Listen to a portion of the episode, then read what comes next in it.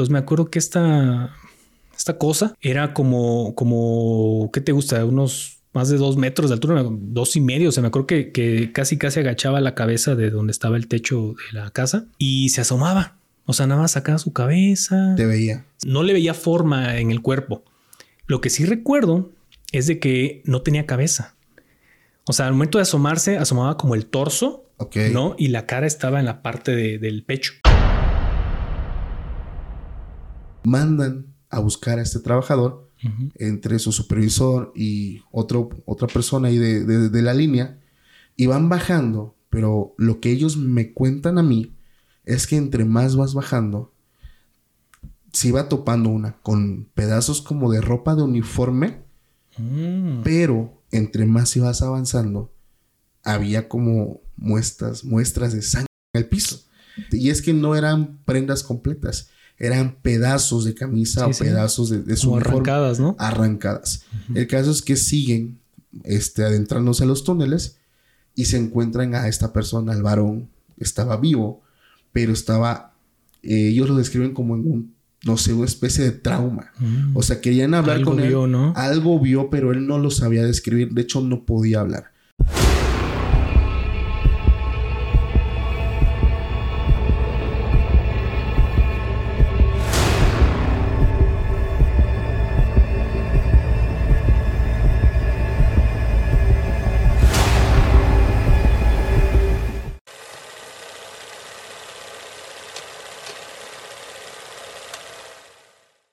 Hola, ¿qué tal amigos? Sean bienvenidos a un capítulo más de Podcast Extra Anormal.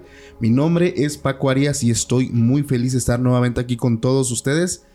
Hoy estoy muy contento porque me acompaña un buen amigo. Hoy está conmigo Vado. ¿Cómo estás? ¿Qué onda, Paco? Muy bien. ¿Y tú? Bien, bien, bien, amigo. Gracias por aceptar la invitación. La verdad es que estoy muy contento porque me dijeron que traes historias muy buenas. Pues mira, muy buenas, yo diría que sí. Sí, la neta, sí. Sí, sí. Ya vi por ahí algunas evidencias. Y la neta, le quiero decir algo a la gente en este momento. Eh, hay personas que me dicen, oye, ¿por qué no hay evidencias? Que digo, no siempre, y quiero también mencionar esa parte, cuando vivimos una experiencia paranormal, no siempre está la oportunidad para poderlo capturar. Estamos en eso, a veces, en mi caso, eh, me ha sucedido que a veces por la impresión, o, sea, reacciono mucho Ujú. después y ya como que, ching, ya no le tomé el video, ¿no? Pero cuando hay esas oportunidades de que, oye, sí logré capturar esto en video, es impresionante. Entonces familia, hoy de esos capítulos donde tenemos evidencias en video. No te vayas, quédate hasta el final porque va a estar buenísimo. Antes de comenzar, quiero decirte que si es de los primeros capítulos que apenas estás comenzando a ver, suscríbete al canal, activa la campanita para que la misma plataforma te recuerde cuando actualicemos con nuevos capítulos. De igual forma, si nos escuchas por Spotify, por allá nos puedes seguir. Y bueno, Vado, antes de empezar, amigo, quisiera que te presentes con la audiencia y sobre todo si tienes redes sociales también, donde te pueden conocer un poco mejor. Sí, claro. Bueno, pues mi nombre es Julio Vado, mejor conocido como Vado. Toda la vida me han llamado así. Ok. Este, y estoy en Instagram como Julio Vado. Perfecto, Julio. Oye, hermano, pues vamos a empezar con este capítulo. Sabes que iniciamos siempre con la pregunta del millón. ¿Tú crees en lo paranormal? Sí y no. Ok. 50 y 50. Una 50, parte de 50. mí dice sí creo y la otra parte dice, oye, esto tiene explicación, ¿no? La parte del escepticismo. Lo lógico, ¿no? Exacto. Pero, ¿qué hay en esa parte que te dice que sí? O sea, ¿qué existe dentro de ese lado que tú dices, ok, ¿por qué no me decido eh, a, a no creer en sí? O sea, ¿qué es eso que te mantiene en ese 50-50? Pues mira, me gustaría comenzar este con una historia que me sucedió en Tabasco, Ok, en casa de, de un amigo. sí. Me acuerdo mucho que estábamos en, en la sala, ¿no? La sala era como pues, una parte rectangular. En la parte de enfrente había una puerta que da hacia la cocina.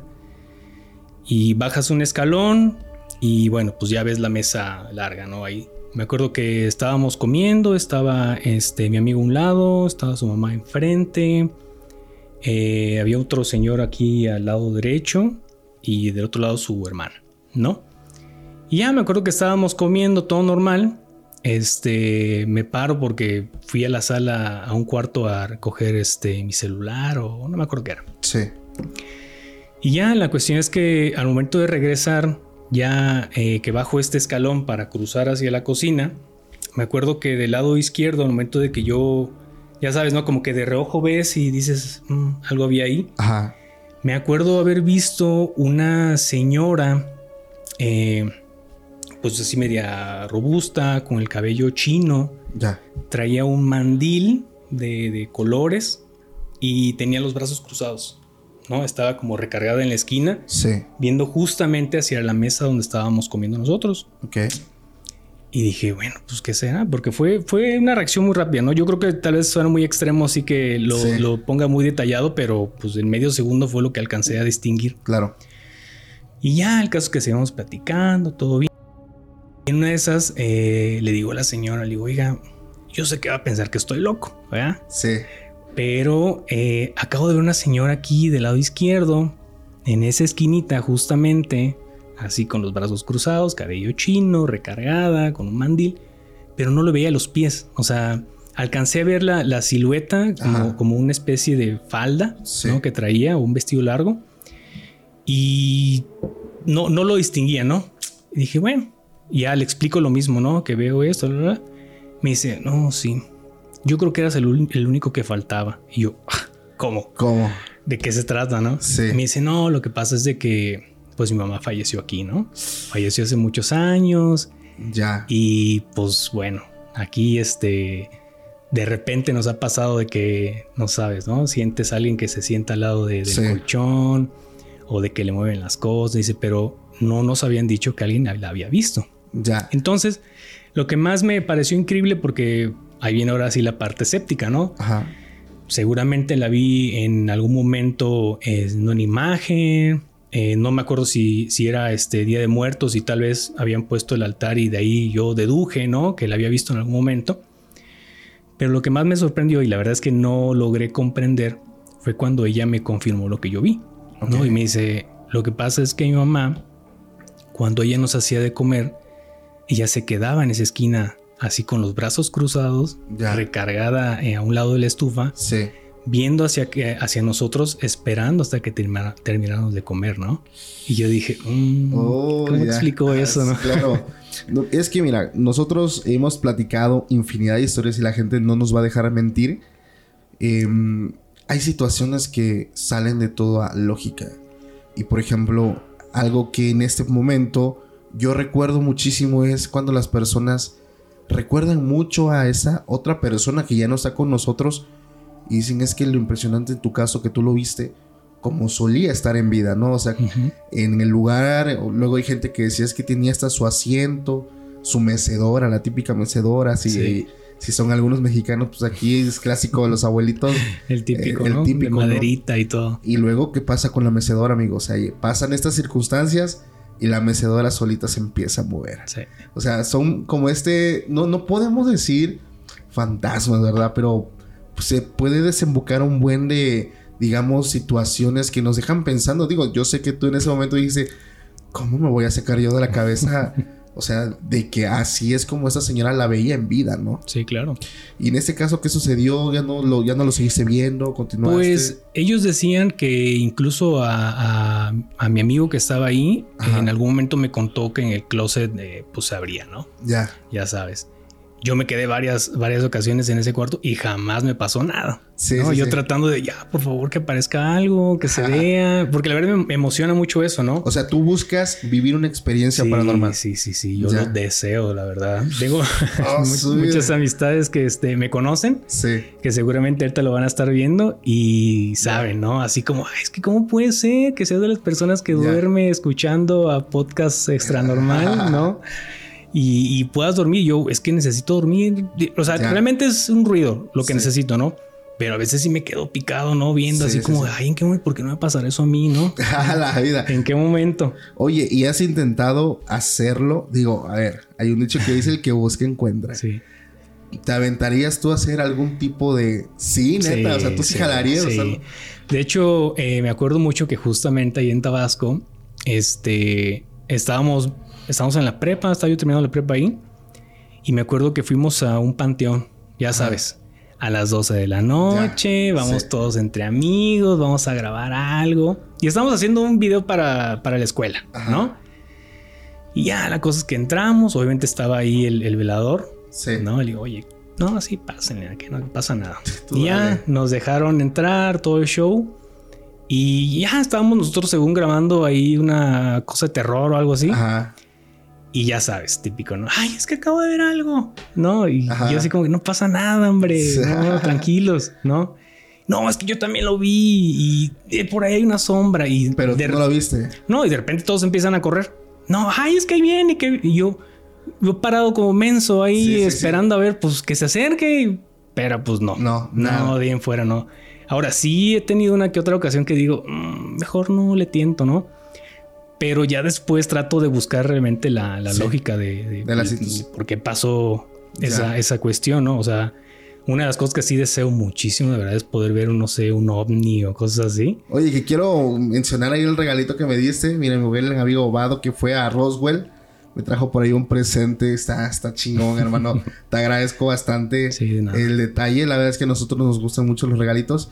Pero oye, hay situaciones, fíjate que la gente que ha vivido experiencias paranormales reales son personas que quedan muy marcadas. O sea, son personas que quedaron al borde del trauma o incluso sí llegaron a, tener un trauma por la gran impresión que se llevan cuando tienen este tipo de eventos. Eh, algo que mencionaba el señor Antonio Zamudio, que le mando un fuerte abrazo, es que muy pocas veces estas personas también quieren hablar de esto.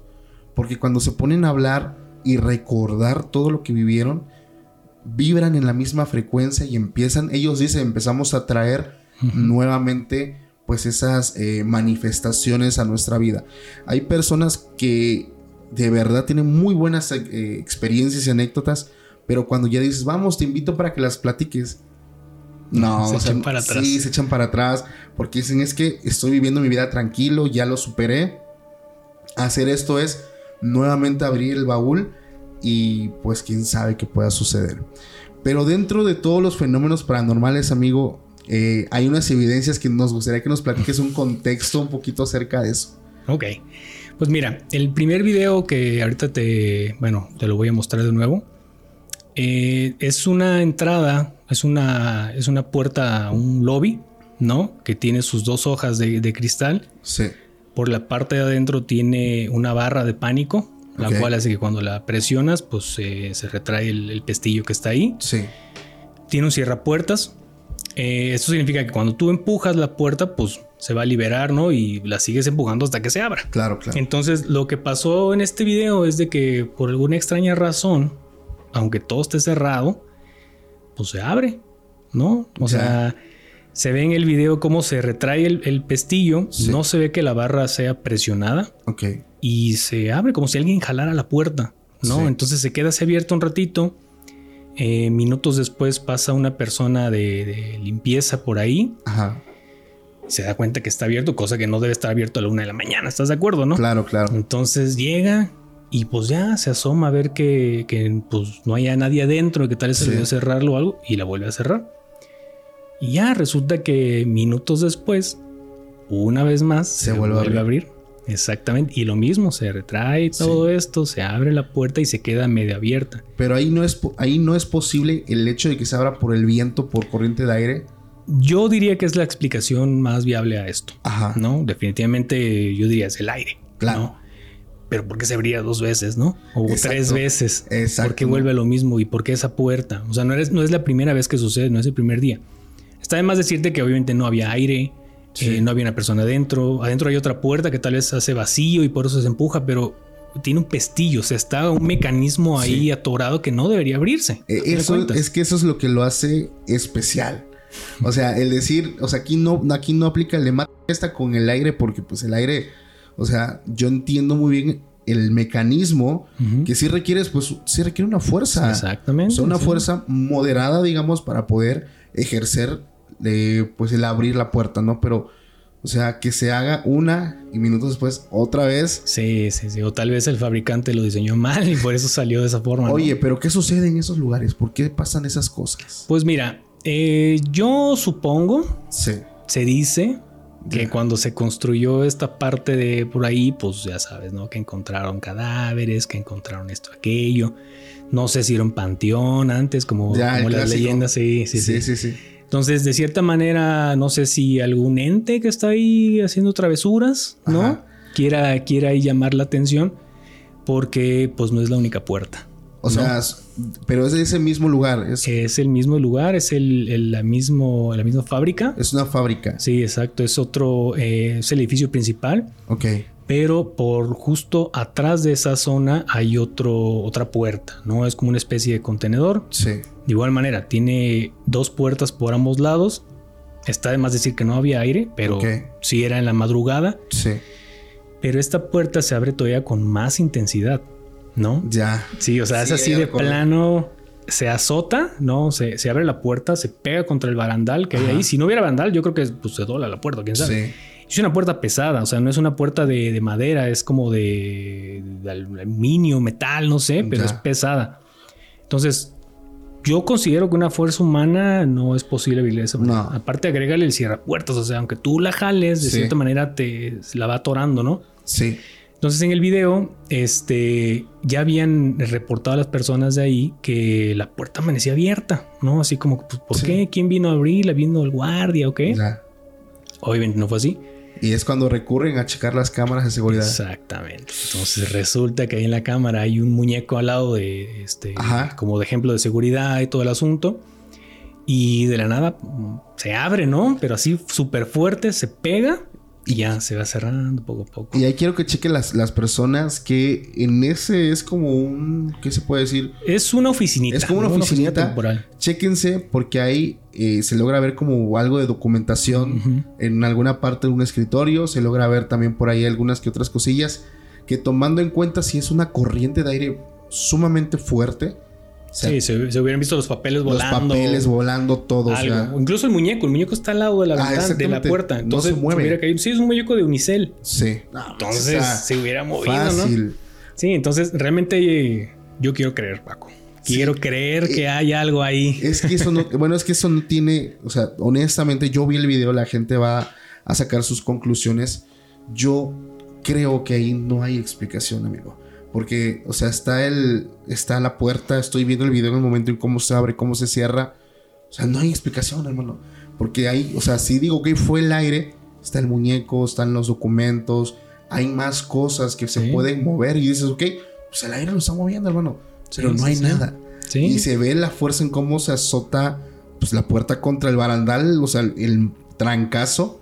Y se queda luego Sí. como que bailando, y ya poco a poquito se va cerrando. Exacto. O sea, ahí mismo puedes comprobar que el Sí. cierrapuertas funcionaba. Claro. ¿No? Se Sí, va sí. cerrando despacito como cualquier Despacio. otro. Oye, esas evidencias te agradezco mucho, hermano, porque sé que son evidencias, así que muy especiales, te agradezco muchísimo. Pero es que es el clásico de los fantasmas que habitan estas empresas. Tan solo digo, tú eres de mi ciudad natal. Que es lo que se habla también de por allá, de la empresa que tenemos por allá, que ya hemos hablado mucho. Sí, de esta famosísima. Fíjate, que yo vivía por ahí. Ajá. Este. Y en algún momento eh, escuché, no recuerdo quién, quién me había contado, y fue, fue reciente porque fui a visitar Tux hace como unos seis meses. Ajá. Y en algún momento me mencionó alguien que en el área de donde había unos racks, logística, Sí. este, habían encontrado una persona que estaba arriba. Estamos hablando de racks ya. de más de 10 metros de altura, Sí. eh, que había una persona, pues ahí, pues lo reportaron, oye, hay un loco ahí arriba, ¿no? ¿Qué onda? Ya. Llega el guardia y resulta que esta persona se brinca, o sea, brinca los 10 metros hacia el piso Ajá. y se sigue corriendo. O sea, el güey iba riéndose. Ah, Su vida. Sí, se estaba riendo, o sea, miró al guardia, se rió, Sí. el guardia va atrás él corriendo diciéndole que se pare, se mueve entre los racks, se vuelve a subir como si fuera un chango, tal cual. Pero 10 metros, hermano. sí, o sea, estás hablando de un rack muy Sí. alto. Sí, sí, sí. No, o sea, no hay forma humana que al menos te hubieras lastimado la pierna y eso sí es Claro, que el sobrevives. tobillo, hermano, la rodilla. Sí, y, y que el tipo este, este, se paró como si nada, se volteó a ver el guardia, se empezó a reír y siguió corriendo. Obviamente lo, fueron tras él, pero pues de la nada desapareció.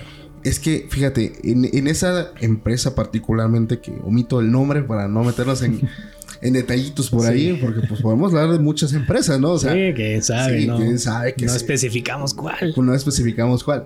Yo intenté entrar hace un tiempo para documentar, porque yo tenía la intención de ir con los trabajadores y que me contaran. Preguntarles, ¿no? Sí, porque, o sea, yo trabajé ahí, cabrón. Y la neta, o sea, lo primero que te, que te enteras cuando llegas a un departamento es la situación paranormal. O sea, es lo primerísimo que Es te la dicen. pregunta principal, ¿no? Que hay Sí, que hacer. cabrón, sí, dice, oye, aquí no te vas a espantar. Si vas por aquel eh, lugar o vas por cartón o vas por en playa, tranquilo, no te espantes si ves a una niña, no te espantes si Sí, ves típica niña. la sí. niña, cabrón, el niño, la entidad. Y yo me sacaba de onda. O sea, ¿por qué? Porque yo siempre he creído, pero se me hacía curioso porque, digo, a los obreros, pues normalmente los requieren en diferentes áreas. O sea, no es como que tengas, sí puedes tener tu área especial, pero si, no sé, alguna situación pasa, te cambian de área, cabrón. Entonces puedes, haces de todo. Entonces vas visitando diferentes, eh, ¿cómo se puede decir? Departamentos. Y es donde lo curioso es que estaban siempre como que las personas mayores, ¿no? Yo les decía los maíz, el, el maíz. Oye, ¿qué onda, maíz? No, pues Sí, aquí, sí, sí. aquí vengo. No, pues este, vamos a echarle ganas, este, van para salir temprano, vamos a comer. Y ya venía la recomendación, no, pues ten cuidado, porque allá dicen que venga la Sí, niña. pero te dicen ya que estás adentro, ¿no? Sí, cabrón. no te vayas a arrepentir. Sí, exactamente. Pero ¿por qué, ¿por qué crees que ocurre esto, Vado? Mira, ahorita que te enseñé el video de, de la puerta en el lobby, ahorita recordé que la gente de mantenimiento en el momento había reportado de que si había niños que entraban o algo así, Ya. porque justo a un lado de esa entrada hay unas escaleras Sí. y todo mundo que está en el turno nocturno dice, oye, aquí hay una niña llorando. Es que ¿No? ese es el turno nocturno, Sí. Tú le diste al clavo. O sea, tú que estás, digo, en, en esta parte, el turno nocturno, ¿qué tiene de especial? ¿Por qué? ¿Por qué? O sea, es cuando se Es que es presta- la hora, Paco, es la hora en que todos quieren salir, quieren decir, ay, no hay gente, ese es el momento. ¿no? Exacto, ¿no? Oye, pero por ejemplo, allá, regresando a Tuxtepec, en la fábrica que hablamos, todo se mueve también. Digo, las experiencias han pasado ahí sí, día y noche. Pero siempre eh, recuerdo mucho una anécdota que me contaban de un obrero. No sé si recuerdas que, digo, obviamente se lo recuerdas, los túneles. Mm. Los túneles. Los túneles, para los que, para que se lo imaginen y lo tengan más o menos como con una idea, es un lugar grandísimo, porque creo que es el mismo tamaño de la fábrica. Sí, es muy grande. ¿Cómo cuánto le calculas? Unas. No sé, más de 100 metros. mm, yo le calculaba unos 3, 4 hectáreas más o menos de, de túnel que hay debajo de la fábrica. Ah, ok, yo pensé que decías los, los hilos. No, abajo, los túneles. Ah, no, esa no me la sabía. Ok. Ves que pues estas empresas tienen mucha merma. Ajá. Tanto de líquido por ahí de lo que Sí, todo lo, todo lo que va sobrando. Exactamente, vidrio. Entonces todo eso pasa por medio de túnel. El detalle es que el un área donde yo estaba, este, me tocaba que ciertas botellitas que ya eran merma, se tenían que ir, este, como que a un contenedor que va para el túnel y ahí se trituran y ahí pues viene como que otro proceso para que otra vez esa botella pues que ya no sirvió vuelva otra vez a, a funcionar. Es un proceso. Entonces a veces sucedía que dentro de esos contenedores se tapaban. Pues es lógico. Sí, claro. Y pues ¿qué pasaba? ¿Qué tenías que hacer? Te tienes que meter. Tenías que Hay meter. que hermano. destaparlo, ¿no? A destaparlo. Entonces, recuerdo muy bien, para, para que la gente se dé una idea, es un lugar que es grandísimo. Yo le calculo unos, unas dos hectáreas o una hectárea tal vez. De una a dos. Pero de puro túnel. O sea, tú caminas y llegas a un punto donde hay una, dos, tres entradas más. Y si entras a uno, o sea, es como si fuera un laberinto. Mm, ok, sí. Pero ahí te vas guiando porque en la parte de arriba te, mapa, ¿no? es como un mapita y te dice entonces estás en tal línea, en tal zona. Ok. Pero si no sabes, sí te pierdes. O sea, te pierdes porque te pierdes. En mi caso, estaba más en corto, este, pues esa tubería, porque, o sea, era sencillo, hermano. Tú solamente bajabas, había como un garrote, le pegabas los trancazos Y listo, y ya listo, salió todo. Empezaba a correr otra vez el vidrio. Entonces, algo que me decía un trabajador es que no sé qué ocurrió hace mucho tiempo que un hombre, un trabajador y una trabajadora, pues se pusieron de acuerdo para ir allá abajo, ¿no? Allá abajo no hay ni una cámara, no hay nada. O sea, no hay ni oxígeno. O sea, desde que vas bajando, No hay te, forma. te cuesta trabajo respirar. Entonces. La cueva donde entran dos y salen tres, ¿no? Exactamente, sí, sí, sí. O sea, como que había personitas que le gustaba lo extremo, lo, prohibido, y, pues, pues en el turno de la noche, pues va. Sí, pues es el momento. Exacto. Hay una leyenda que me, contaron en su momento cuando me tocaba a mí bajar mucho para allá destapar esas tuberías. Dice que este trabajo. Solo, ¿verdad? Solo, claro. Ah, sí, sí, siempre, solo, solo. Me decían, ¿sabes qué? Ten cuidado porque esto ocurrió, me dicen que hace cerca de veintitantos años. Un trabajador se puso de acuerdo pues con una muchacha de ahí, de verse como a las 4 de la mañana, el turno de la noche. Salen a comer juntos y se van. El trabajador le dijo a sus compañeros, pues ahorita rezo, este, como que le dio ahí la, la batiseñal, ¿no? De, de algo, ¿no? Cúbreme. Cúbreme, exactamente. pues ya, pasa que se va el vato, demora algunos minutos, ya va para la hora ya los compañeros sabían que tenía que, regresar. ¿Por qué? Porque ahí te tienen que relevar para que salgas a comer. Entonces no te puedes tú ir a comer si no llega tu compañero. No te puedes ir a comer a tu casa tampoco. no, mucho menos. Y tampoco puedes dejar la máquina trabajando ni la puedes parar. Entonces ahí a, fuerza pues tiene que venir alguien a relevarte. ¿Qué pasa, hermano? Pasa el tiempo y no regresa el cabrón. ¿Y qué dice la persona? Pues bueno, se le hace fácil. Dice, nada, pues se está tomando más, se está colgando. Vamos a darle chance. Vamos a darle chance. Bueno, pasan los minutos, ya va la hora y media y no regresa. Ya en ese momento, pues dices, ok, yo también tengo que comer, ¿qué onda? O sea, ya te estoy dando chance y te estás pasando adelante. ¿Qué sucede, amigo?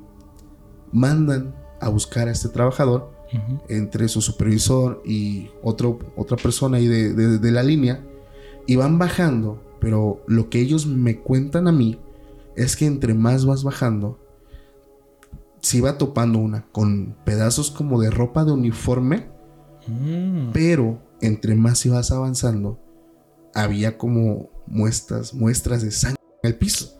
Entonces eso ya se le hizo extraño, o sea, y eso ya, ya no estamos hablando de, cosas, pues digamos... Sí, no fue como me voy quitando la ropa. Claro. Alguien se le quitaba, ¿no? Exactamente. Y es que no eran prendas completas eran pedazos de camisa o pedazos de, su arrancadas, ¿no? Arrancadas. El caso es que siguen este, adentrándose a los túneles y se encuentran a esta persona, al varón. Estaba vivo, pero estaba. Eh, ellos lo describen como en un, no sé, una especie de trauma. Mm. O sea, querían hablar con él. ¿no? Algo vio, pero él no lo sabía describir. De hecho, no podía hablar. Era una persona que estaba en tanto en shock que no podía sacar palabras, solamente respiraba muy acelerado. Sí, no podía describirlo. ¿no? Pero describía que eso lo, lo, atacó. Entonces mostraba rasgos en su cuerpo y la, la, señorita o la persona con la que se iba a ver nunca llegó. Entonces todo ese tiempo estuvo ahí y dijeron, pues ahí hay algo. Pasa el tiempo, esa persona se recupera y cuenta que primero llegó él al lugar, o sea, lo, o sea, lo que él, así que sus recreaciones llega al punto y empieza a escuchar a lo lejos del túnel. Es que no son túneles con luces, hermano. O sea, hay luces. Sí, necesitas llevarte seguramente una lámpara primero. Una lámpara, pero hay como que luces, pero en cada esquina. O sea que entre tramos hay oscuridad. Bueno, él estaba parado donde había una lámpara, pero al fondo escuchaba ruidos. Y él, digo, pues, si va a hacer algo, tiene que asegurarse que no haya nadie, ¿no? Sí, no lo vayan a cachar. No lo vayan a cachar. Entonces él empieza a caminar al fondo, pues preguntando, hey, ¿qué onda? ¿Qué andas haciendo? O sea, lanzando preguntas al aire. Sí, sí, sí. La bronca es que la voz que lo responde es la voz de una niña. O sea, y la niña le dice que andaba buscando a su papá. Ok. Él en ese momento, estábamos hablando que estás en una fábrica. Sí, que hace ahí una niña. cuatro. ¿Y cómo va a entrar, no? Exacto. Y a esa hora, exactamente. El detalle es que él lo asemeja ya cuando está muy cerca. Y lo que él cuenta es que esta niña se le abalanza y lo empieza a atacar, lo empieza a morder le empieza a arrancar pedazos de, su uniforme, lo empieza a jalonear. Eh, él, perdón, él empieza a correr y es cuando va dejando estos rastros. Entonces él dice, o sea, aquí está lo extraño. Él dice que eso ocurrió en fracciones de, no sé, 5, 10 minutos, pero para el tiempo real ya había pasado una hora y media. Ya estos señores estaban que ya tardó una hora y media. Sí, o sea, eso fue muy rápido. Entonces es esto que nos explica que este ataque fue pues rapidísimo, cabrón. O sea, te hablo de que llega 10 minutos con la interacción en lo que te ataca. Y ya luego, luego llegan tus compañeros, pero ya ha pasado una hora y media.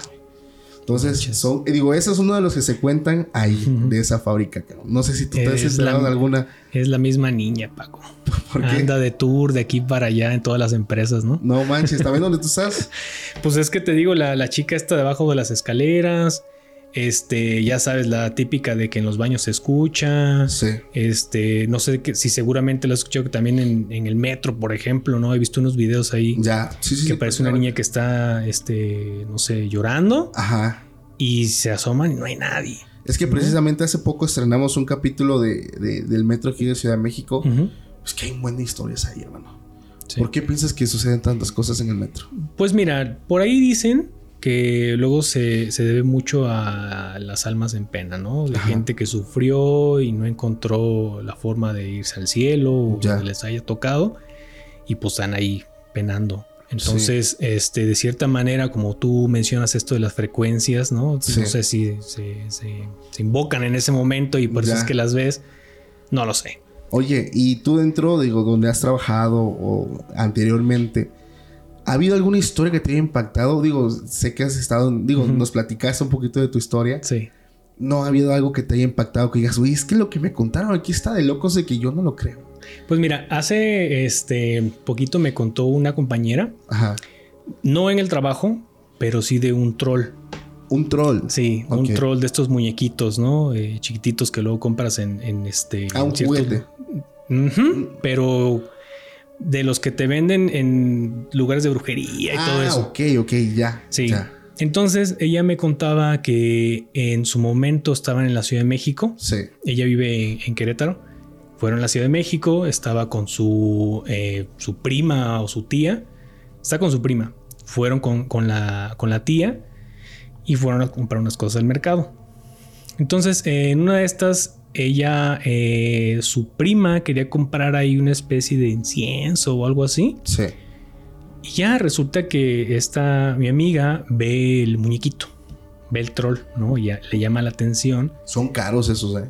No tengo idea cuándo ser, oye, pero pues estaría chido investigar, ¿no? Yo recuerdo que estaban en moneda mexicana como unos mil pesos. Ah, son caros. sí, los elfos. O sea, un muñequito ahí chiquitito. Entonces... Como de este tamaño. Órale. Sí. Ok, ok. Sí, están cariñosillos. No, pues algo han de hacer. No manches. y lo compraron ellos. Cuando ella ve el troll, eh, me cuenta que, pues le llamó la atención simplemente, ¿no? Como que sintió la mirada, eso es lo que me dice, lo volteó a ver, dice, ok, ¿no? Pero cuando ella iba caminando, eh, me dice que la señora que estaba en ese changarrillo, este, le agarró el hombro y le dijo, oye, quiere que te lo lleves. ¿No? O sea, el, troll. Sí, sí, o sea, no sé si la señora de cierta manera es su labor de venta, ¿no? Puede, o, le, o, le, dijo, o la vio, no sé, ahí está la parte escéptica, ¿no? Como que, oye, aquí de aquí soy, mira, lo viste, llévatelo. Se lo vende y la señora le dice que para poder activarlo, prenderlo, darle vida, tienes que, que hacerlo en un momento de luna llena. ¿No? Tienes que tenerlo en una parte alta, arriba de tu casa o algo de cierta manera que pueda él percibir la luna llena. Ok. Bueno, cosas más, cosas menos. Eh, se lo lleva, obviamente sabe que en tal día viene lo de la luna llena. Sí. Y decide subir con su prima a pues amarrarlo. Me dice, tienes que amarrarlo en una, este, una maceta y que tenga un arbolito, unas flores, lo que tú quieras. Ok y le tienes que amarrar un listón rojo, ¿no? Entonces tú lo amarras, que esté viendo hacia la, luna y le hablas, ¿no? Le, le, pones un nombre, este, lo que tú quieras, este... O sea, ella, lo iba a bautizar básicamente. Exactamente. Entonces me contaba que le gusta mucho Harry Potter, ¿no? Entonces le puso Dobby. Exactamente. clásico.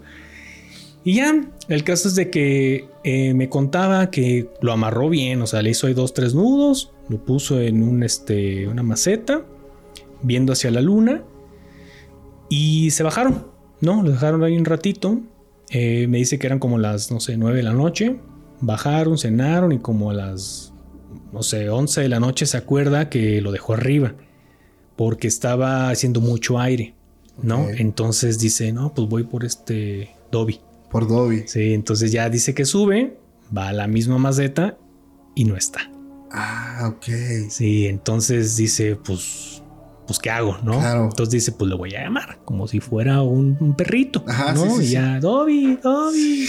y ya que se la pasa ahí alrededor de, de techo buscándolo. Y resulta que después de que regresa a la maceta, ya que ella dice, pues ya, ya se lo robaron o alguien Sí. lo agarró, un gato, un perro, lo que sea. Ahí estaba amarrado. Ah, la bestia. Ahí seguía. En la misma maceta donde lo dejó, seguía amarrado con los nudos. Ah. Entonces ella dice, "Ay, no creo. No, ella Claro. también es un poquito escéptica. Me dice que es muy miedosa, Sí. pero pues se entiende, ¿no? Dice, algo Ajá. debe tener. No le toma importancia, este, se lo lleva, eh, le empieza a hacer como una especie de, de altar, ¿no? Eh, lo deja ahí guardadito, le da semillitas. Sus ofrendas, ¿no? Exactamente. Entonces, eh, entre una de estas instrucciones, pues la señora le dijo, oye, tienes que tratarlo como si fuera un, un animal, un- una mascota, vaya. ¿No? Sí. Dale de comer, este, háblale, cuéntale tus historias, como si fuera un tamagotchi, Ok. ¿no? Ajá. Y entre esto dice, el día que tú le vayas a pedir algo, tienes que darle una ofrenda más grande, ¿no? Ya sea, eh, no sé, un- una bebida alcohólica, este, un cigarro. Un premio mayor. Sí, todavía. sí, no nada más unas semillitas, ¿no? Ya. Ah, que sí. Entonces me dice ella que ella quería pasar un examen de, de la escuela Ajá. y que dijo, ay, pues no tengo nada que perder, no quiero estudiar, mejor que me ayude el troll, ¿no? A. Y ya me dijo que, que en ese momento, eh, pues le habló bonito, que le dijo, oye, Dobby, ayúdame, fíjate que significa mucho para mí este examen. Este, pues aquí te dejo una cajetilla de cigarros. A ¿no? la vida, Sí, sí, sí. para que sacara 10, ¿no? Y ya el caso es que, pues lo dejó pasar, eh, hace su examen Ajá. y pasó. O sea, no sé si sacó 10. Pero no pasó, pues, lo importante, sí, lo importante. Sí, ella me dice que no estudió, que de la nada pudo ahí sacar este, las respuestas y desconozco esa parte, ¿no? Sí. Pero lo pasó. Ok. Bueno, sale. Y ya dice que cuando llegó a la casa, eh, los cigarros estaban como, como en color negro. Ajá. Normalmente está el filtro, ¿no? Y la Sí. otra parte del cigarro blanco, ¿no? Sí, sí. Ella me dijo que, ah, bueno, para esto los dejó abiertos, obviamente, les quitó la etiqueta, los dejó así expuestos, Ok. pero me decía que todos los cigarros estaban de color negro, manchados, como si hubieras agarrado tierra, Ajá. ¿no? Con- o, o algo que, la- que lo manche, Sí, tal. que lo ensucia. Y dice ya no, pues, pues no sé, pero yo ya pasé mi examen, ¿no? Ya. Ya no lo voy a hacer caso. Y ya, la cuestión es de que tiempo después eh, me contó que el troll seguía pues en la casa, ¿no? Le seguían dando de comer que unas semillitas y todo este show. Hasta que un día eh, le empieza a contar su mamá. Me dice, oye, ya calma este troll. Porque en las noches se la pasa brincando entre las camas, se la pasa riéndose, se la pasa Oh. haciendo eso, aquello. Y ella así como, ay mamá, no manches, no, esto no tiene vida. A pesar Claro. de que ya habían pasado Sí. varias, varias cosas este, muy raras ahí. Y ya el caso que ella dice, pues me voy a deshacer de él, o sea, no tengo nada que hacer aquí. Tengo entendido que hay una regla, ¿no? Para deshacerte de Sí. ellos. Entonces, entre esta, esta regla, eh, recuerdo que me contaba que decía que tenías que guardarlo en una bolsa roja, ¿no? Ajá. Como de telita, eh, con el mismo listón rojo que le habías tú puesto desde un principio, principio Sí. cuando lo, este, lo, lo llamaste o lo que sea, Ajá. y lo tenías que quemar, ¿no? Ah, o sea, lo quemas. Sí. Entonces me cuenta ella que pues lo metió como una especie de, de cubeta, estas como de peltre, Sí. y le puso gasolina y vámonos, lo prendió. A la vida. Pero aquí viene lo interesante. O sea, sí se quemó primero, sí se, se empezó quemó. a quemar y Ajá. todo lo- se, se empezó a pudrir, no sé, el cabellito y Ya. los plásticos que traía. Pero me dice que cuando quedaron, cuando se empezó a quemar ya por completo, ella jura que veía que tenía esqueleto. Así, como si fuera un, un- un animal chiquitito y ve los esqueletos. Me dice, te juro que tenía esqueleto.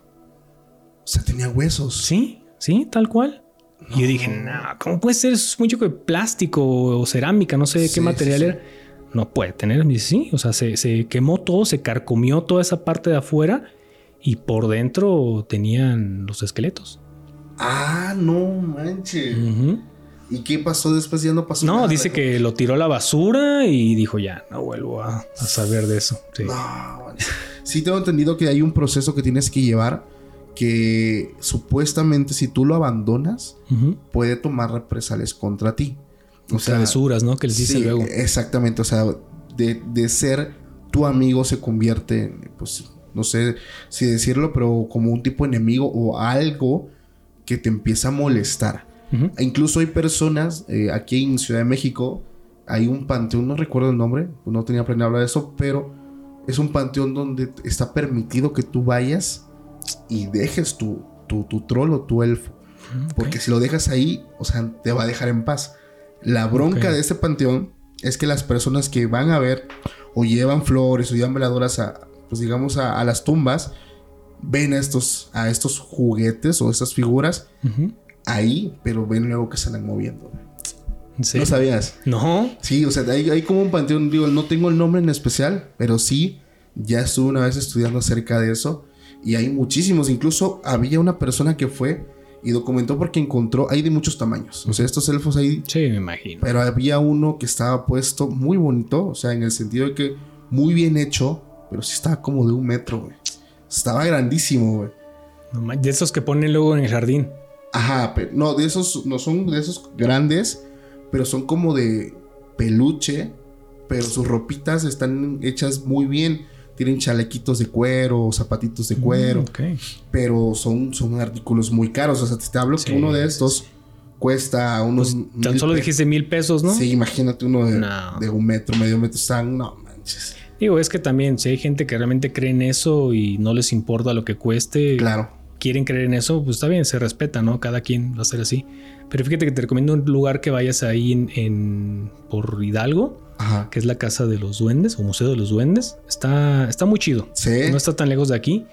Y aparte hay muchos relatos de, de duendes y Ya. gnomos y elfos y todas esas cosas. Ajá. Y justo ahí en la noche te hacen un recorrido hacia un árbol donde dicen que están ellos. Ah, ya. Sí, entonces eh, está, está muy chido porque incluso hay Sí. gente que deja sus relatos escritos y fotos de no, pues es que eh, yo me llevé un, un gnomo de aquí, un duendecito, Ajá. eh, y en la casa eh, pues lo tenemos ahí guardadito, me ha ayudado a que me, haya- me vaya bien el trabajo, cosas así. Y la travesura que ellos hacen es que te hacen trenzas en Ajá, el cabello. precisamente para las personas, digo, aprovecho la oportunidad. Como ya tenemos el, el canal de investigaciones extranormales donde vamos y visitamos locaciones, todos estos lugares que tanto invitados como ustedes que nos hagan llegar, vamos a empezar a visitarlos, vamos a empezar a explorar. Por ahí ya sabes que en la descripción te dejo también el link del nuevo canal. Ya tenemos ahí ya algo de contenido para que vayas y lo veas. Porque la verdad están muy buenas las investigaciones. ¿Ya viste el video que tenemos arriba? Eh, el que estás con el Capi. Ajá. Sí, sí, está muy bueno. No lo terminé de ver porque te digo, Sí. yo duermo viendo esos videos. Ya. ¿no? Me quedo ahí como media hora y ya. Me Sí. quedo dormido, pero sí, lo voy a seguir viendo. No manches, oye, ¿tú te atreverías a tener uno de estos elfos? Porque, o sea, no es cuestión de tenerlos. Tengo entendido también que uno de estos, eh, o sea, dependiendo, te va a ayudar en una parte. Unos en el amor, otro en la economía. O sea, como que por eso hay personas que tienen muchos de estas figuras. ¿Por qué? Porque te ayudan en muchas partes, pues, de tu vida. O sea, ¿tú tendrías uno de esos? Pues me gustaría intentarlo. Ajá. No, o sea, no como por la intención de que me vaya bien en la vida, en el amor o el dinero, Ajá. lo que sea, sino por saber si realmente sucede. O sea, estoy abierto a Ya. intentarlo definitivamente. Ya, ¿o tú llegarías a jugar Ouija en algún momento? Sí me gustaría. Sí te gustaría. no lo, no lo he pensado. La verdad es que nunca he tenido la oportunidad, te soy Ya. sincero. Nunca lo he buscado tampoco. Pero si el día de mañana me dices, ¿qué onda? ¿Jugamos Ouija aquí en un panteón? Sin problemas. No Sí, manches. Fíjate que, digo, a ver, eso es algo que yo no recomiendo a las personas, ya lo saben, porque para hacer esto hay que saber hacerlo. Ujú. Entonces, si se hace de este lado, es porque est- estamos con alguien que sabe abrir y cerrar sí, un portal. exacto. Sí, sí, sí. Porque la bronca de eso, amigo, es abrir el portal es fácil. Ujú. A ver, Fácil. ciérralo. Ciérralo. E- esa es la bronca. Ok, lo abro, ciérralo. Y es cuando vienen este tipo de situaciones de que terminan en que ven actividad paranormal hasta una posesión. Entonces, sí, no es un juego, ojo, no es un juego. No, y no, se recomienda Y tampoco. no se recomienda tampoco. Pero si estás con alguien que lo puede hacer, digo, tú sabes, es tuya la decisión, pero pues ya disminuyes el riesgo de. Entonces. Sí, no, incluso sí he visto videos así de que cómo juegan y todo el asunto. Pero pues tú la puedes mover, ¿no? Sí. Digo, entra, entra la parte escéptica aquí una vez más Ya. de que alguien lo está moviendo y que sí, no. O sea, si realmente esto dice algo personal en lo que tú solamente sepas, entonces dices, ah, ok. Es que fíjate que aquí. cuando yo lo jugué no fue con Wicca, fue con este vasos, porque también se puede hacer con elementos. Pero sucede que cuando ponías tu dedo arriba de, de ahora sí que de cualquier objeto que ocupas como sí o no, no recuerdo cómo se llama, plancha creo, Sí. sí se mueve, hermano. O sea, yo fue la primera vez, te lo juro, y te doy mi palabra, porque, o sea, no ejerces fuerza sobre, sobre la plancha, o sea, no, no pones peso. Sí, o sea, solo lo apoyas, ¿no? Solo no, no apoyas tu presionas. dedo, güey. Ok. O sea, y solito te va guiando, o sea, solito te guía. O sea, yo cuando digo la gente, si ya, me imagino que ya va a ver el, el capítulo, recorrer mi rostro, como, o sea, es que hay una parte donde yo me le quedo viendo a Samuel, digo, o sea, este él lo está moviendo, ¿qué Sí, onda? alguien está haciendo No, el truco. y él me hace, y él levanta el dedo, güey. Luego levantaba el dedo, diciendo, chécate cómo te está guiando. O sea, y se movía solito. Sí, cabrón, o sea, sí, sí, sí, sí, o sea, de verdad, es donde yo empecé a sacar, dije, a ver, a ver, vamos a buscarle qué encontramos, por qué se mueve, no sé, pero no, hermano, o sea, ahí el momento sí, sí te acalambras, o sea, sí, Sí dices, va- la gente sí, va, "Ay, no". sí, la gente sí va a ver mi rostro y se van a reír, porque sí me dijeron que hice caras chistosas. Porque hay un punto donde, sí, o sea, o sea, ya después de que no encontré explicación, dije, no, pues esto sí es. Sí es. Sí, es que sabes que también me pasa que pues soy el único loco que quiere hacer esas cosas. Entonces no hay alguien que me haga segunda, ¿no? Que me diga, sí, yo le entro, ¿no? Ya. No hay nadie. No Entonces, manches. Sí, sí, sí, me podría aventar a hacerlo sin Ah, la problemas. bestia. Oye, ¿y en algún momento tú has sentido mucho miedo? Eh, sí, fíjate que cuando estaba más chico, no sé, ¿qué te gusta? No sé, cuatro años, cinco años, me acuerdo que mi mamá me contaba que me tenían que casi casi amarrar en la cama porque yo me levantaba en la madrugada y amanecía con ellos durmiendo. ¿No? O sea, era súper, súper miedoso. Ahorita ya no. No, ahorita no, ahorita ya. Que vengan, ¿no? Ah, que vengan. Ya. Entonces, eh, sí recuerdo mucho. Yo no me acuerdo de eso, la verdad es lo que ellos me decían. Ah, como friegas, ¿no? Y Sí. quédate en tu cama y todo eso. Entonces, este. Cuando empiezo a intentar dormir solo, que ya tenía, no sé, siete u ocho años, eh, me acuerdo mucho que yo veía. Bueno, para esto, me daba mucho miedo dormir con, con el closet abierto y la puerta abierta también. No, pues imagínate. Sí, entonces yo tenía que cerrarlo y si ya me acostaba y se me olvidaba eh, cerrarlo, ya no, me, ya no me quería parar. Ok. O sea, yo decía algo va a salir de la cama, sí. algo se va a asomar, no sé. Te va a agarrar el pie. Ándale y ya me va a llevar al inframundo, algo Sí. va a pasar aquí, ¿no? Y ya la cosa es de que en una de estas ocasiones, bueno, varias ocasiones, tengo muy presente eh, un, vamos a llamarle un monstruo, un ente, un algo que me visitaba muy seguido. Entonces, eh, te digo que me daba mucho miedo lo del closet y la puerta porque ahí es donde desaparecía el güey. o sea, tú lo veías. Sí, sí, o sea, ya sabes, la típica que estoy acostado, se te sube el muerto Sí. y no puedes hacer otra cosa más que mirar. Entonces me acuerdo que esta, esta cosa, ¿no? Era como, como, ¿qué te gusta? Unos más de dos metros de altura, dos y medio. O sea, me acuerdo que, que casi, casi agachaba la cabeza de donde estaba el techo de la casa y se asomaba. O sea, nada más sacaba su cabeza. Te veía. Sí, se, eh, se veía, se ve, se ve que este no le veía forma en el cuerpo. Lo que sí recuerdo es de que no tenía cabeza. O sea, al momento de asomarse, asomaba como el torso, ¿no? Y la cara estaba en la parte de- del pecho. A su vida. Sí, bien raro. O sea, se asomaba, se hacía así, pero no veía la cabeza. Se, se veía que traía algo atrás de- de- del cuello, si lo quieres llamar así. Ajá. Era del cuello para abajo, no veía, pero como que algo, algo estaba colgando, no sé. Ya. Entonces me acuerdo mucho que en esta ocasión, que de verdad me dio muchísimo miedo, eh, esta cosa se empezaba a acercar a mí y miraba, o sea, como que movía el torso de esta manera al momento de caminar, Sí. ¿no?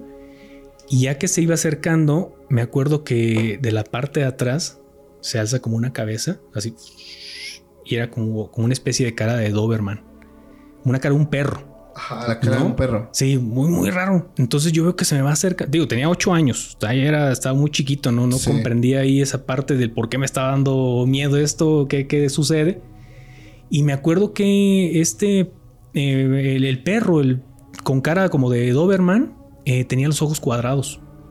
Muy raro. Entonces me acuerdo que, digo, seguía caminando como de esta forma, así como, como a los lados, y se iba acercando hacia mí, ¿no? A la vida. Y ya me acuerdo que, que, pues ya sabes, ah, trato de aplicar la típica sábana, ¿no? Para que no Sí. me haga nada, pero no podía moverme. O sea, sentía yo que quería mover los, eh, las manos y estaban así atoradas. O sea, tú sufriste de parálisis desde niño. Sí, sí, sí. O sea, no comprendía el por qué no podía yo moverme y por más que rezaba y oye, que Diosito y lo que quieras. Al ángel de la guarda. Sí, ¿dónde estás? No, Sí, ayúdame, sí, sí, defiéndeme. Eh, se acerca este ser, ¿no? Y me acuerdo que al momento que me hace así, los ojos, como son cuadrados, le empiezan a voltear así. O sea, como que empieza a, como a enfocar, como si fuera una Ajá. cámara, ¿no? Y se me quedaba viendo, como que me analizaba el güey. Ya de repente sentía que ya podía moverme, me tapaba y pum, desaparecía. Eso estuvo pasando por años. Años, te lo juro. Siempre No era. Era, era este ser así con sin cabeza o la Ajá. cabeza escondida, no sé. Y dije, ya después de un año dije, ya, ya estuvo bueno. ¿no? Oye, pero ahorita tú cómo lo dimensionas? ¿Qué piensas que pudo haber sido eso?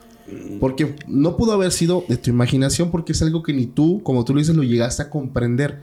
O sea, tu descripción es de cómo lo percibías al momento. no entendía. O sea, de plano no comprendía qué era. Sí. Yo decía, pues es una persona o, o de qué se trata. Los- las demás ocasiones que lograba dormir era porque dormía con mi hermano y te lo juro, tenía que dormir yo con mi brazo estirado agarrándole a él la mano Sí. Porque me daba miedo. O sea, yo decía, este, esta cosa va a volver a aparecer o algo. No manches. Y no entendía, o sea, hasta que una vez eh, yo me acuerdo que le dije a mi papá, le dije, oye, es que me está pasando esto y qué show. Y en alguna ocasión él me dijo, no, pues tápate el ombligo. Me dice, Ajá. lo que sucede aquí es de que estos seres de cierta manera entran por tu ombligo, hay alguna eh, portal en tu ser que te va a dejar, este, de- dejarlos entrar o algo así. Y dije, pues no pierdo nada con intentarlo, ¿no? Ya. Entonces, en nuestras. y El problema no era hacerlo, era Ajá. que te acordaras de hacerlo, ¿no? Claro. Porque estás Sí. este, bien paralizado en ese momento y no sabes qué hacer. Y ya en esta ocasión me acuerdo que sucede otra vez. Y, y yo tratando de pensar en eso, porque yo pensaba que era tal vez un, un sueño, Claro. ¿No? Una pesadilla. Ujú, pero yo sentía que podía, eh, que quería moverme y no podía, ¿no? Ok. Podía ver yo mi cuarto, veía todo, Todo. oscuras, pero veía la silueta de esta persona o esta cosa. Y ya el caso es de que, pues así como pude, pum, me puse la mano en el ombligo, eh, sigue caminando esta cosa y dije, no está funcionando, ¿qué pasa? no? Ah, ok. Y ya como que se para, o sea, sí, sí recuerdo mucho que se quedó parado viéndome, o sea, Sí. no, no avanzó, se quedó como a la mitad, como que se quedó viendo. Y pum, se echó para atrás Y se fue. y no volvió a aparecer jamás. Fíjate que es- eso, bueno, en algún momento lo escuché ya que pues es el punto medio del cuerpo adicional. Eh, es como que este orificio que está conectado, pues a final de cuentas. Sí. Sí, algo que me decían es que eh, cuando tú entras a una locación, por ejemplo, ahorita que nosotros vamos a empezar a, a explorar, eh, la recomendación que yo recibí, una es llevar protección, dos, llevar el ombligo tapado. O sea, ¿por qué? Porque eso evita que, como tú dices, esta entidad pueda entrar dentro de ti. Pero mm, tengo algunas dudas con eso. Digo, yo respeto todas las creencias, pero también están los ojos, está la boca, o sea, son puertas también que se pueden utilizar. Entonces, pero sí ya lo había escuchado yo anteriormente. Sí. Y sabes que esa entidad que, que tú describes, ya la he visto. Déjame decirte que ya la he visto. ¿Dónde lo has visto? Hay una persona y hay varias personas que han recreado entidades que muchas otras más eh, personas ven durante la parálisis de sueño.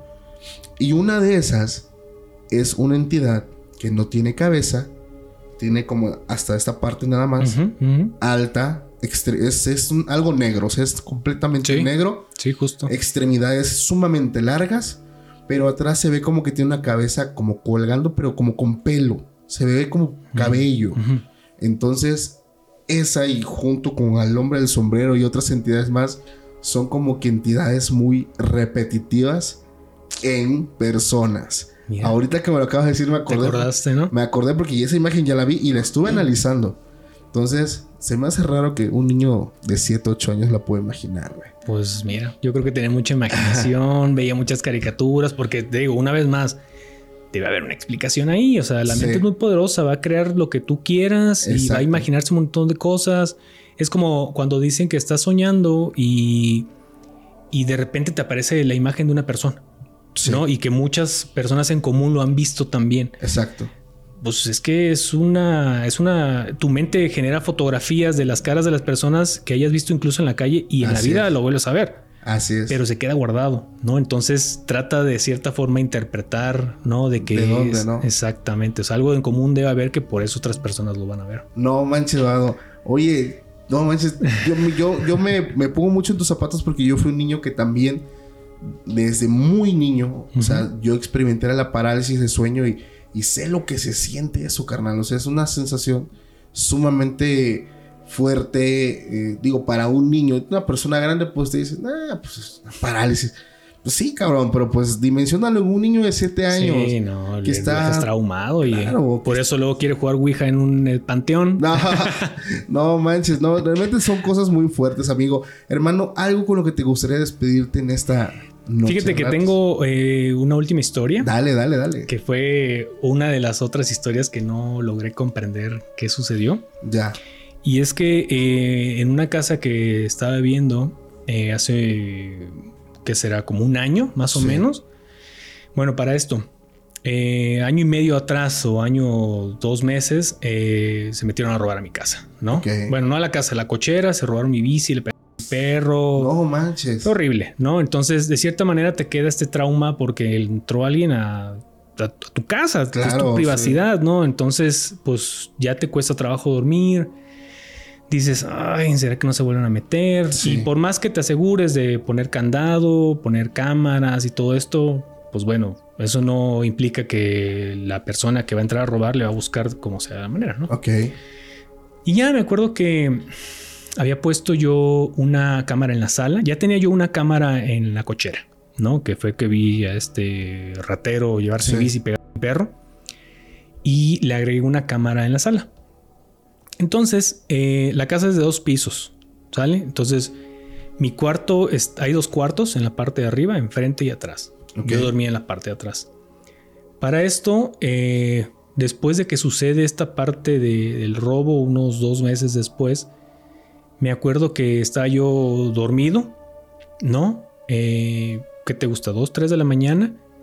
Recuerdo que me hablan al oído y me dicen, Julio, así tal cual. ¿No? Y, ya sabes, como si te hablara tu mamá y pum, de repente te, te levantas y dices, ay, pues ¿quién me habló?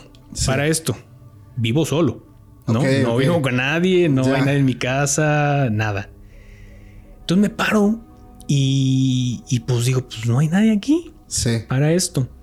Cuando yo llegué a esta casa, eh, en ese cuarto específicamente, que es un cuarto grande, me acuerdo, bueno, había un, no sé cómo decirle, como ropero mueble eh, con sus cajones, ¿no? Largo, como tal vez dos metros de largo sí. por un metro y medio de alto y tenía un espejo en forma de arco.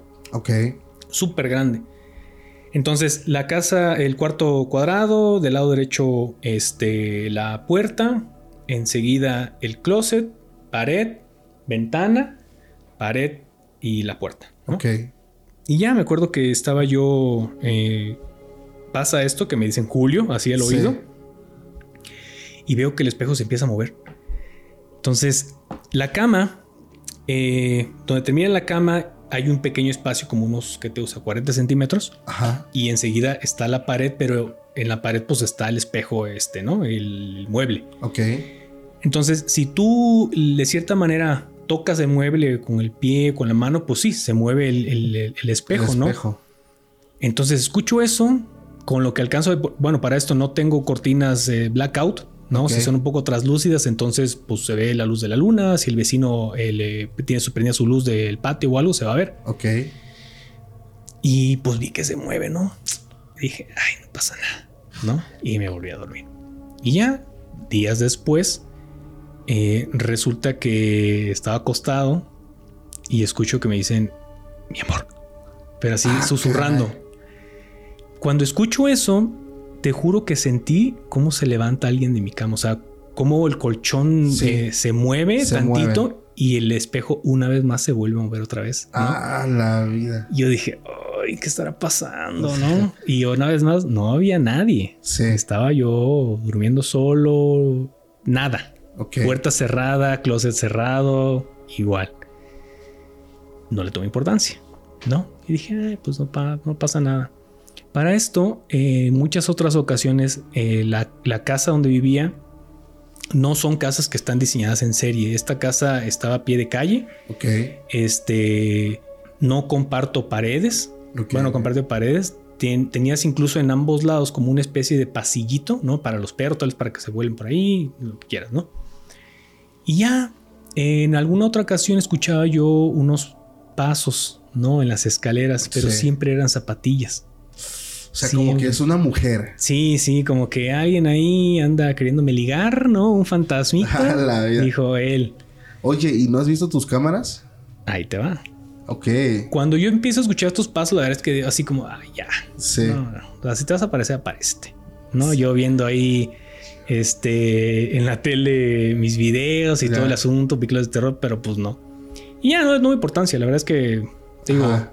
tal vez se escucha más eh, eh, la parte de la pared del vecino, no sé, Claro. que tal vez compartimos, aunque haya ese espacio, este Pues sea aire, ¿no?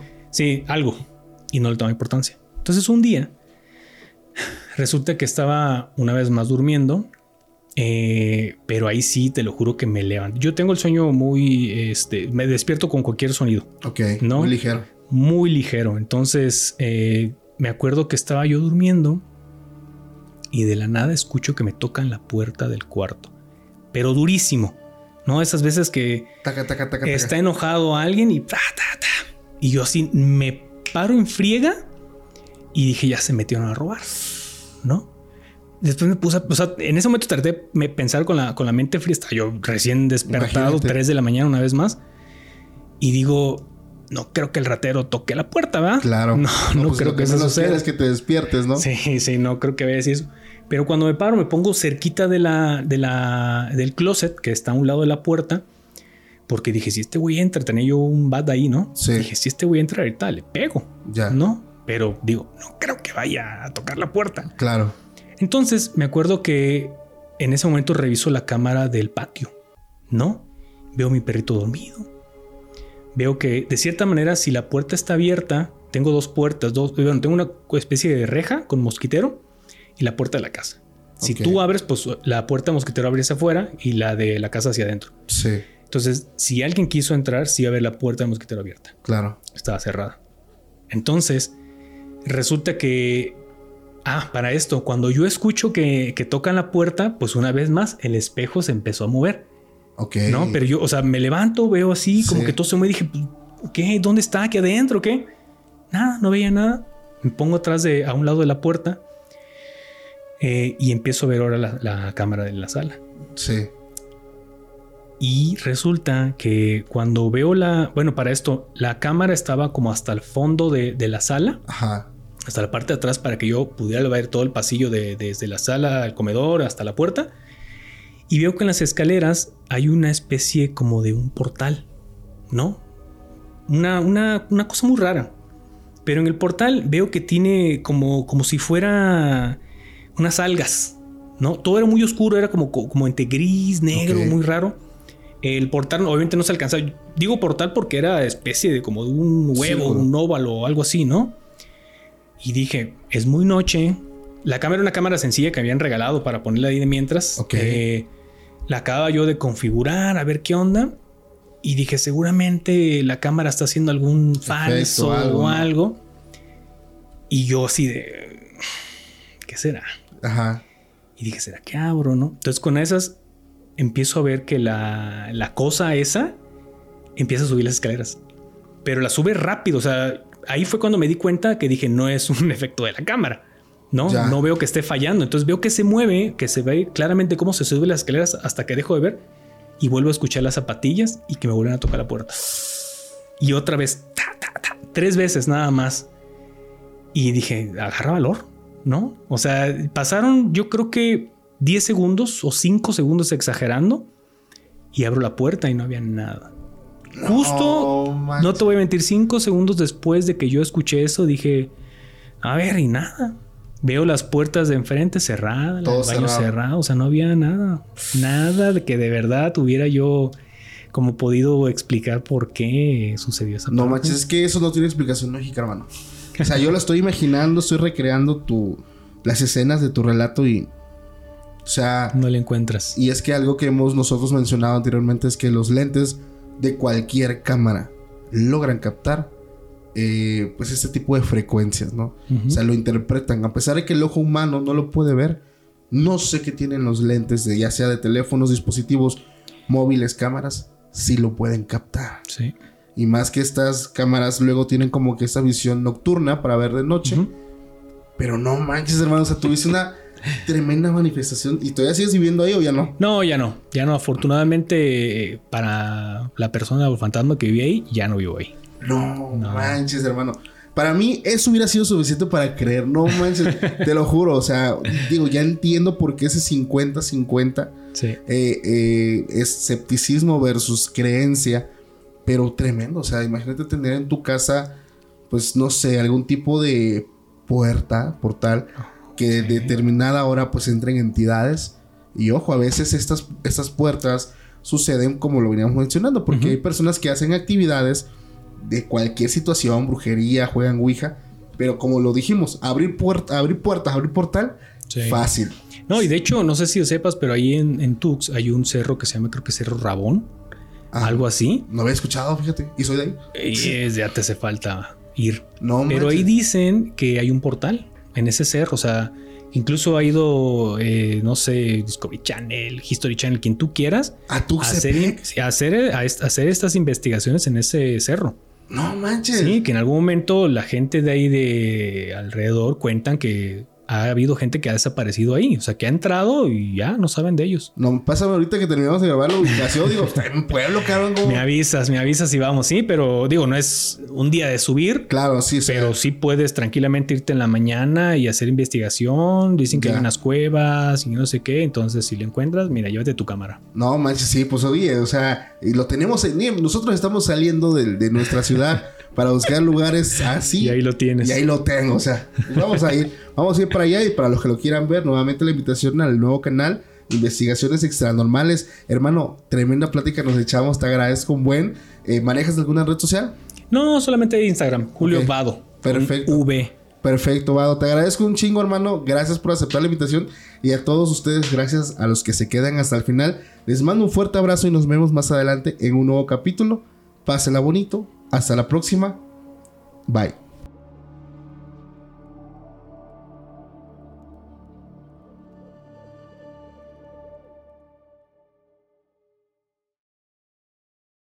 Hi, I'm Mirella.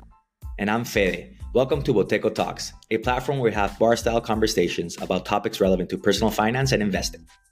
We're two strangers who matched on Bumble and are now friends, figuring out our finances through this podcast. Boteco Talks' aim is to pull back the curtains on these seemingly complex subjects and talk about them as we would with friends at a bar. Every week, we're going to be sharing stories, breaking down ideas, and maybe even challenge some of the assumptions that you may have about personal finance. So join us at Boteco Talks.